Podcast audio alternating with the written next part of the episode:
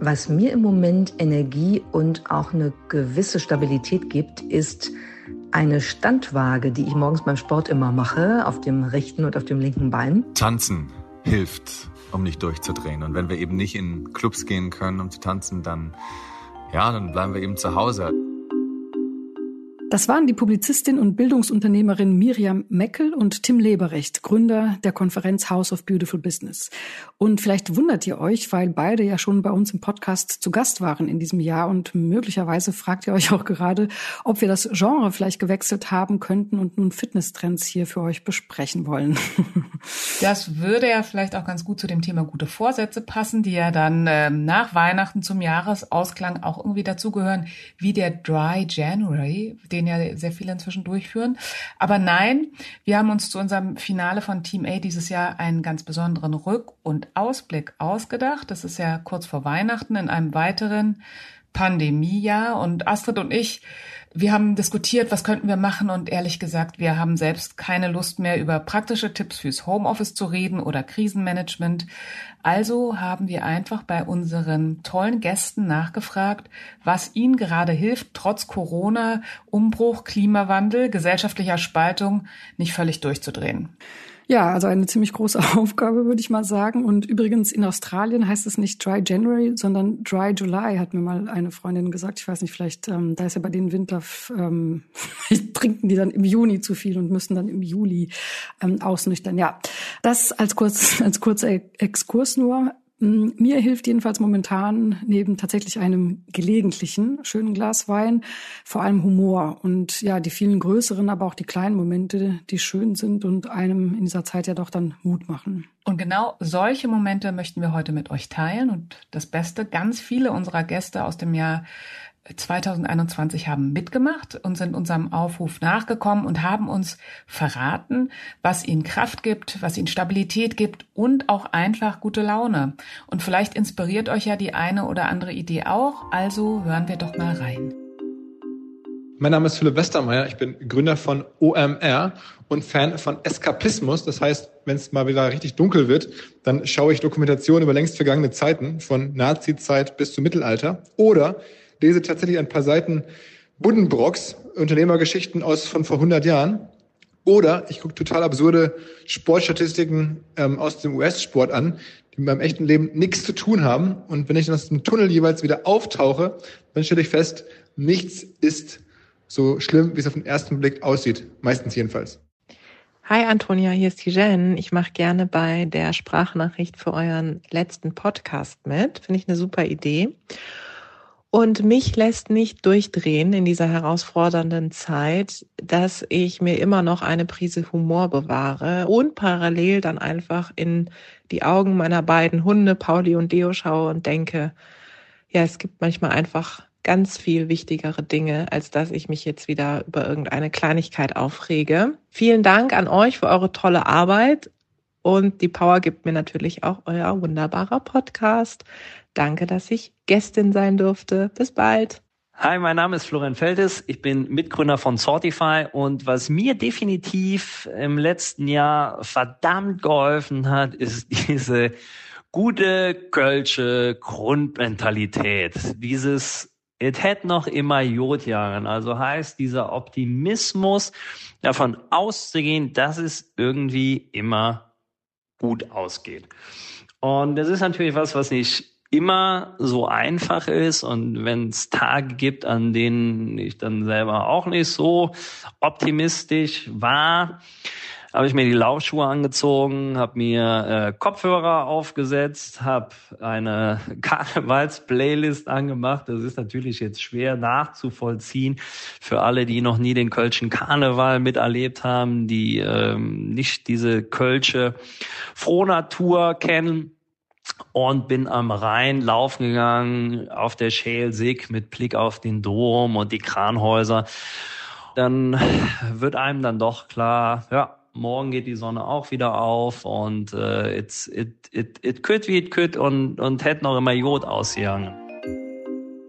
Ja, Astrid, laufen zu gehen, ähm, das weiß ich, das habe ich immer wieder wahrgenommen, war ja auch für dich ein Rettungsanker. Welche Musik hast du denn dabei so gehört? War das auch Karnevalsmusik? Bitte verrate es uns heute. Nee, also wenn ich mal Jog- und Karnevalsmusik höre, bitte erschieß mich. Also ich habe keine Musik gehört. Tatsächlich beim Laufen höre ich eigentlich nie Musik, sondern ich höre beim Laufen Podcasts rauf und runter und laufe dann schon so im Groove der jeweiligen Jingles. Ähm, und du weißt ja, als großer Adam Grant-Fan, äh, mit Adam Grant im Ohr schaffe ich alles. Aber bleiben wir doch mal beim Thema Sport und auch Bewegung. Ähm, das haben ja einige unserer Gäste sozusagen als, als ähm, Stimmungsbooster genannt. Also hören wir noch mal ganz genau hin, was Miriam mit ihrer Standwaage bezweckt entdeckt und wieso Tim tanzt und was Reinhild Fürstenberg sagt, Chefin des gleichnamigen Instituts und diplomierte Gesundheitswissenschaftlerin und Expertin für Selbstfürsorge. Was mir im Moment Energie und auch eine gewisse Stabilität gibt, ist eine Standwaage, die ich morgens beim Sport immer mache, auf dem rechten und auf dem linken Bein. Und wenn das gut läuft, dann weiß ich, der Tag wird ganz gut, weil dann habe ich eine gewisse Stabilität offenbar, auch in meinem Körper. Und wenn das nicht so gut läuft, was im Moment durchaus häufiger der Fall ist, dann weiß ich, hm, das wird eine Challenge, dieser Tag. Und äh, ich muss mich darauf einstellen, dass es etwas anstrengender wird. Aber es ist halt ein guter Indikator, wie es mit der eigenen Balance aussieht. Und ich glaube, es hilft dann auch, das zu wissen und das einfach irgendwie anzunehmen. So gehe ich im Moment damit um. Von heute auf morgen und dann schauen wir neu. Tanzen hilft, um nicht durchzudrehen. Und wenn wir eben nicht in Clubs gehen können, um zu tanzen, dann ja, dann bleiben wir eben zu Hause. Also ich habe begonnen mit meiner zwölfjährigen Tochter zu tanzen. Ähm, zu Hause im Wohnzimmer. Wir hören dann Spotify-Listen und tanzen dann recht wild und ekstatisch. Und ähm, das tut wirklich gut, um den Kopf frei zu bekommen. Und das andere ist zu lesen. Ich habe äh, mir äh, ja so Hamster-Buch, Bücherkauf, habe ich mir irgendwie sechs Bücher gekauft vor ein paar Tagen und ich lese gerade Der Zauberer von Kolm Tobin, ähm, ein Roman über das Leben von Thomas Mann. Äh, hätte ich wahrscheinlich sonst nicht gelesen, äh, hilft mir aber tatsächlich auch den Kopf frei zu bekommen und jetzt in andere Welten einzutauchen. Und das dritte ist, glaube ich, die, ja, die neue Welle auch als Chance zu sehen, wieder grundsätzlich unsere Gesellschaft, unsere Wirtschaft neu zu überdenken und einfach ähm, Fantasie walten zu lassen, zu reflektieren, aber auch wieder nach vorne zu denken und einfach grundsätzlichere Gedanken zu denken. Also es, es bremst uns sozusagen wieder aus, es ist eine Entschleunigung und das ist vielleicht ja auch immer auch ein, ein Geschenk. Also ähm, positives Denken ist gefragt. All die Sachen, also vom Tanzen zum Lesen bis hin zum ja zum zum Neuträumen, ähm, die helfen mir und ich hoffe euch oder Ihnen auch. Ich lebe ja frei nach dem Motto von Pippi Langstrumpf, der Sturm wird stärker und ich auch. In diesem Sinne tue ich regelmäßig was dafür, was meiner Seele gut tut. Zum Beispiel springe ich regelmäßig Trampolin oder setze mich auf eine große Schaukel und schaukle, weil man dabei immer fröhlich ist und sich gleichzeitig äh, bewegt. Und äh, ich nehme mir gerne auch mein Akkordeon raus und mache Musik äh, und auch Musik zu hören, äh, tut mir einfach nur gut. Zu guter Letzt genieße ich in dieser Zeit sehr den adventlichen Schmuck und ähm, ja, es mir und uns schön gemütlich zu machen zu Hause. Daran erfreue ich mich einfach jeden Tag aufs Neue. Ja, mit meiner Tochter zu Madonna oder auch zu Punk zu tanzen oder draußen mit ihr Basketball zu spielen, fand ich auch super ähm, oder finde ich nach wie vor super. Und du hattest doch in einer unserer Folgen eine Studie zitiert, Antonia, die nachweist, dass ja, Bewegung hilft, die eigene Laune zu heben. Also du mit deinen vielen Studien, oder? Ja, es gibt halt so eine Studie. Ne, ich verlinke den Text nochmal. Äh, ich habe das auch gelesen, viele dieser Tipps dieses Jahr und oft gedacht, ja, das klingt so banal, das äh, könnte mir schon meine Mutter geraten haben, aber eben auch die Forschung zeigt, so kleine Dinge wie gutes und bewusstes Essen, sich bewegen, solche Dinge beeinflussen extrem, wie wir uns fühlen, äh, beeinflussen unseren Hormonspiegel und eben anders als das Auftreten einer Pandemie kann man ja immerhin beeinflussen, ähm, dass man etwas Gutes isst oder mal rausgeht. Und ich glaube, das macht diese kleinen Tipps auch so wertvoll. Okay. Ähm, ein Gast hat uns geschrieben, also hat uns nicht eine Sprachnachricht geschrieben, sondern geschrieben. Und das ist ähm, Simone Menne, BMW-Aufsichtsrätin und ähm, ja, ich würde mal sagen, so eine Grande Dame der deutschen Wirtschaft. Und sie hat geschrieben, die Tatsache, dass es so viele Dinge gibt, die wir endlich zu schätzen wissen und die wir für die Zukunft verbessern können, das hilft mir. Jammern zieht mich runter, Dinge tun hilft mir, meine Laune zu verbessern. Ja, und apropos gute Laune, dazu muss ich euch noch den Tipp von Andrea Wasmut einspielen. Ich hatte nämlich sofort ein Bild vor Augen. Liebe Astrid, liebe Antonia, ihr habt gefragt, was einen fröhlich stimmen kann in dieser Zeit. Ich habe einen alten Käfer und habe zu meiner eigenen Freude, aber auch zu zur Freude meiner Mitmenschen dem Käfer einen kleinen Weihnachtsbaum aufs Dach geschnallt und alle erfreuen sich daran, wenn ich damit durch die Gegend fahre. Ja, so ein fahrender Weihnachtsbaum würde mir auch gute Laune machen, wenn ich den hier sehe, genauso wie ein richtig gutes Essen. Wir kommen immer wieder zurück zum Thema Essen. Merkst du es gerade? Ich versuche dahin zu steuern. Ja, ich habe schon ein bisschen Angst vor Weihnachten. Dazu passen, also nicht zu der Angst vor Weihnachten, sondern grundsätzlich äh, passen die Tipps von Douglas CEO Tina Müller und von Kawa Yunosi, der Mann mit einem der schönsten Jobtitel. Er ist nämlich Head of People Germany von SAP und er hat mit uns vor ein paar Wochen Tipps fürs hybride Arbeiten geteilt. Mir gibt in dieser Zeit Energie, mich auf das Wesentliche zu konzentrieren, auf die Menschen, die ich liebe und Achtsamkeit mir selbst gegenüber, mich gut zu ernähren, lange Waldspaziergänge und das Badezimmer als Ort für Wellness, Beauty und Entspannung. Was mir am meisten geholfen hat und auch hilft, nicht durchzudrehen, ist äh, Achtsamkeit. Achtsam mit meiner, mit meiner Zeit, mit meiner Energie, mit meinen Menschen umzugehen und bewusst darauf äh, zu achten, aus dem Hamsterrad auszusteigen und bewusst einen Schritt zurückzugehen und die Dinge nicht immer als zu wichtig äh, wahrzunehmen. Denn äh, mich, wir zumindest bei SAP äh, operieren nicht am offenen Herzen. Natürlich war ein ähm, Thermomix-Anschaffung äh, stand ganz am Anfang. Brote wurden gebacken, logischerweise. Wird immer noch genutzt. Ähm, dann das Thema Sport. Also wir haben unser Wohnzimmer komplett zu einem Sportstudio mehr oder weniger umgemodelt, um auch körperlich einigermaßen fit zu bleiben, insbesondere in Lockdown-Zeiten. Und ähm, was immer wieder Freude bereitete, sind die Momente, wenn man die Kollegen, Kollegen und andere Menschen noch physisch treffen durfte, zumindest im Sommer, als es möglich war. Und der persönliche Austausch nach wie vor. Also äh, Tina Müller, die muss ja schon von Berufswegen her äh, baden und cremen, ist ja klar. Aber äh, ich muss auch für mich sagen, ich habe in diesen Pandemie-Monaten sehr viel Geld in Masken und also Schönheitsmasken und Badezusätze investiert, äh, einfach so als kleinen Saunaersatz. Und vor allem habe ich ich komme jetzt noch mal drauf zurück, aber es ist das letzte Mal in dieser Folge. Ich habe super viel gekocht, vor allem mit unseren Nachbarn zusammen. Ähm, Schmorgerichte zum Beispiel, die so richtig lange dauern, weil die kochen sich ja praktisch von selbst. Man muss nur richtig lange in derselben Wohnung sein und das geht ja im Homeoffice dann doch ganz gut. Ah, ja, so werde ich jetzt auch mal ausprobieren. Und ähm, grundsätzlich, um sich selbst zu kümmern, ist natürlich nie verkehrt. Vor allem, wenn man zum Beispiel als ähm, ja, Elternteil das Gefühl hat, irgendwie kommt man ganz hinten bei der Politik. Ähm, ich spare mir jetzt mal meinen persönlichen Rant, aber Achtsamkeit, das hat ja auch damit etwas zu tun, auf andere zu achten, auf das Außen. Und das kommt bei dem ganzen Thema manchmal etwas zu kurz, finde ich. Also Dinge zu tun, ähm, nicht für sich selbst, sondern ruhig auch mal für andere. Und das hat ja auch unser Resilienzexperte und Coach Carsten Draht getan. Und gleich nach ihm hört ihr noch Sigrid Nikutta, die Chefin von DB Cargo, und Viktoria Berg, die Wissenschaftlerin, die ihr vielleicht noch aus der Folge über Narzissmus im Kopf habt. Was mir hilft, ist, dass ich mich ganz bewusst auf äh, Dinge fokussiere, die ganz besonders sinnvoll sind.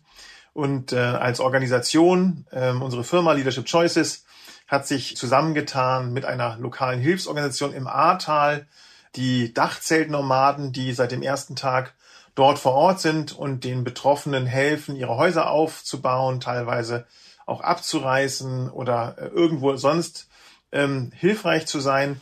Und äh, wir als Coaches haben das Angebot, die Unternehmerinnen und Unternehmer, aber natürlich auch Privatpersonen im Ahrtal, die von den Fluten stark betroffen sind und dort ihr Hab und Gut verloren haben, eben durch Coaching, durch Begleitung zu unterstützen. Und deswegen werden wir auch vor Ort sein, zusammen mit den Dachzeltnomaden, äh, mit anpacken, ähm, Kontakte aufbauen, in der Küche helfen, aber auch schauen, wo kann man Gespräche anbieten. Und das sind so Sachen, die extrem sinnvoll sind, die, finde ich, positiv sind, die in der, gerade jetzt auch in dieser dunklen Zeit irgendwie Orientierung geben und Richtung. Und das ist etwas, was mich aufrecht hält und was mir Freude macht. Aber es gibt auch viele gute Dinge, die sich in den letzten Monaten entwickelt haben.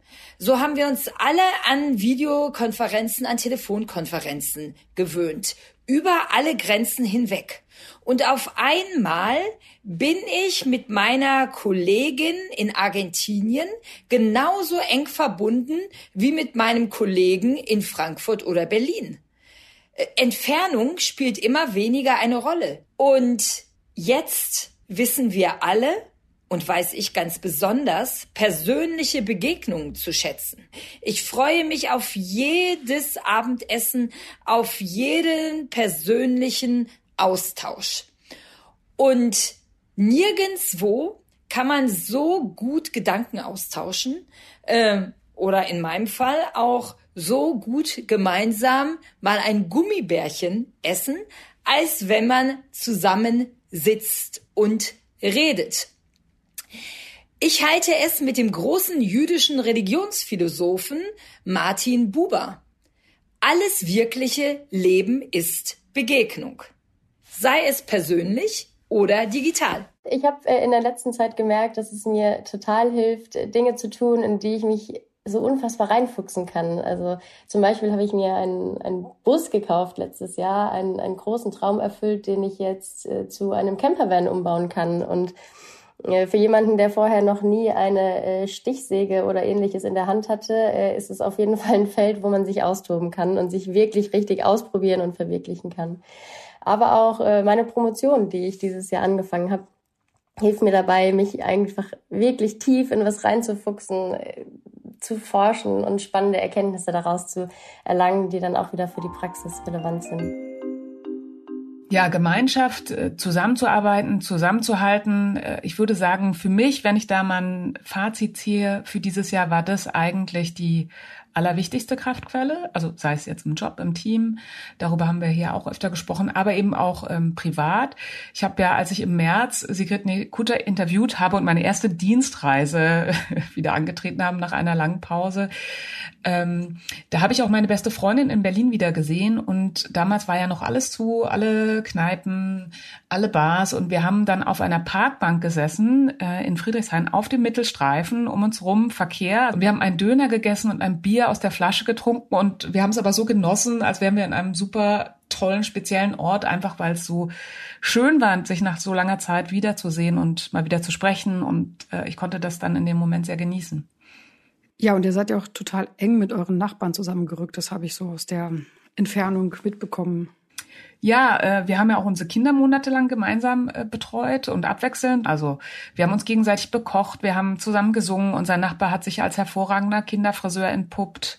Ähm. Ja, wenn ich euch oder wenn ich dir jetzt so zuhöre, ähm, könnte man ja glauben, ihr könntet auf Selbstversorgung umstellen. Also fehlt jetzt nur noch, dass ihr Kartoffeln anbaut. Ähm, aber ihr habt ja, darüber haben ja. wir auch immer wieder gescherzt, wie so die Prepper. Wir brauchen niemand mehr, wir schneiden selbst Haare, äh, wir bauen selbst an. Äh, wir haben äh, uns im Sommer dann ja sogar ein Haus angeschaut, weil wir die Idee entwickelt haben, in dieser Pandemie gemeinsam eine Familien-WG zu gründen. Leider hat das dann mit dem Traumhaus nicht geklappt. Das war wirklich wunderschön. Aber vielleicht wird es ja äh, dann im nächsten Jahr was oder in den Jahren danach. Also diese Vision habe ich jedenfalls aus der Pandemie für mich nochmal. Das ist interessant, denn wir hatten bei Xing auch mal so einen Live-Talk mit ähm, Henning Scherf zum Beispiel unter anderem, der in einem Mehrfamilienhaus wohnt. Und das hat mich auch extrem berührt und inspiriert. Und ich finde das eine gute Idee, Antonia. Vielleicht machen wir ja mit.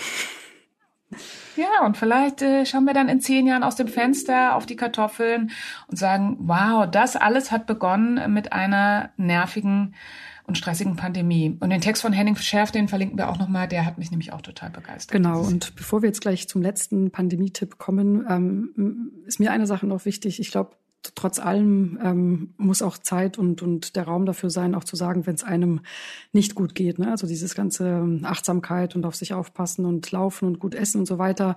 Es gibt auch Menschen, denen das alles nicht hilft. Und ich finde auch das ähm, sollten wir eigentlich aus dieser Pandemie gelernt haben, dass es auch Raum geben muss für Leute oder grundsätzlich, wenn es einmal nicht so gut geht und nicht alles wird mit einem kleinen Pflasterchen immer behoben werden.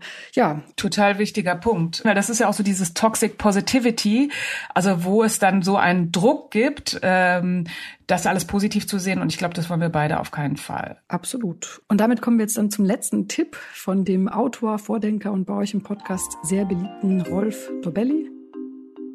Was mich nicht durchdrehen lässt, ist der Blick in die Geschichte. Aus historischer Distanz werden Sie feststellen, die bestehende Situation ist weder neu noch permanent. Frühere Generationen haben weit schlimmere Pandemien überstanden. Seit 3000 Jahren suchen uns Seuchen regelmäßig auf. Die Justinianische Pest um 541, die japanische Pockenepidemie 735, der Schwarze Tod, also die Pest, äh, in der Mitte des 14. Jahrhunderts, dann die Cholera, die spanische Grippe 1918, AIDS und so weiter. Es ist nicht einfach, sich aus dem Gravitationsfeld des Augenblicks zu reißen, aber versuchen Sie es trotzdem. Über einige Generationen hinweg betrachtet ist diese Corona-Zeit ein Klacks. In 100 Jahren wird mir niemand mehr darüber sprechen. Rolf de Belli. Spannend, wie sehr so ein ganz großer Bogen die Perspektive verändert. Wir hoffen, das konnten wir heute auch ein wenig für euch ähm, neue Perspektiven einbringen, vielleicht äh, für etwas gute Laune und Hoffnung, Mut und Zuversicht sorgen. Team 11 verabschiedet sich mit dieser Folge in die Weihnachtspause. Wir kommen zurück am 11. Januar. Schreibt uns, was euch Energie und Kraft gibt. Lasst uns gerne noch eine Bewertung bei Apple da. Und last but not least, tanzt auf dem Sofa, schlagt euch die Bäuche voll. Wir wünschen euch eine schöne Zeit und einen guten Start ins neue Jahr. Tschüss. Tschüss.